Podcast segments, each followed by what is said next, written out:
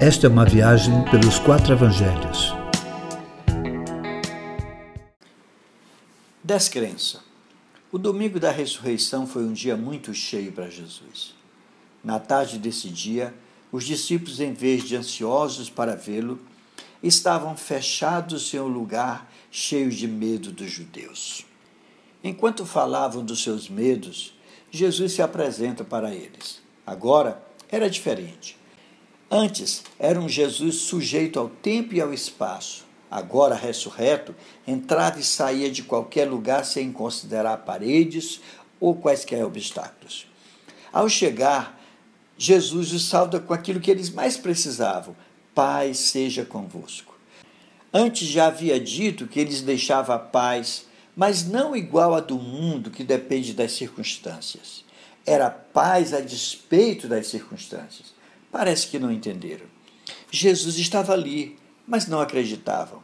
Estavam cheios de descrença, seus corações estavam endurecidos. Ainda que outros discípulos já tivessem dito que o teriam visto ressuscitado. A voz de Jesus ressoa entre eles. Por que estáis perturbados?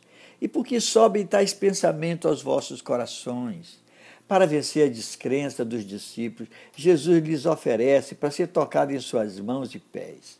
Esse é o tipo de fé, meu irmão, que precisa tocar para crer, o que facilita a entrada de elementos que hoje chamam pontos de contato para viabilizar a fé.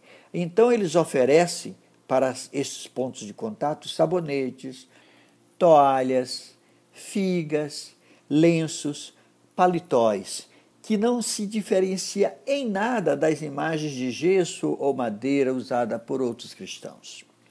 Jesus lhes diz claramente: Não sou apenas um espírito, pois tenho carne e osso.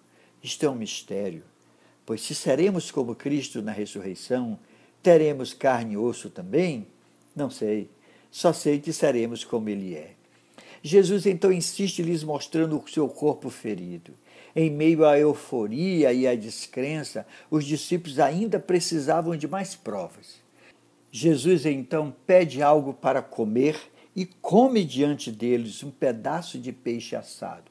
Ao vê-lo comendo, os discípulos se rendem e creem. Queridos, a incredulidade sempre embota a mente, impedindo-o de crer sem ver.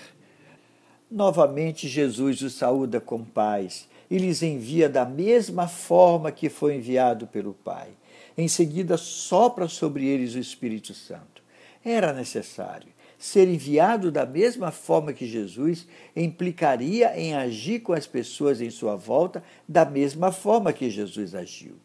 A tarefa então exigia não uma demonstração de poder para produzir pirotecnias e misticismos, mas, sobretudo, exigia poder para perdoar pecados, pois assim fez Jesus. O maior de todos os poderes delegados por Jesus aos seus discípulos não é o de fazer milagres ou expulsar demônios, mas o poder de perdoar pecados, que não é a absolvição diante de Deus, mas sim diante de nós mesmos. Infelizmente, muitos chamados cristãos ainda hoje não compreenderam esse poder e preferem tornarem-se juízes raivosos.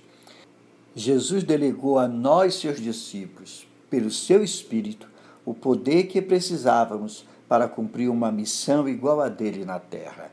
É desse jeito.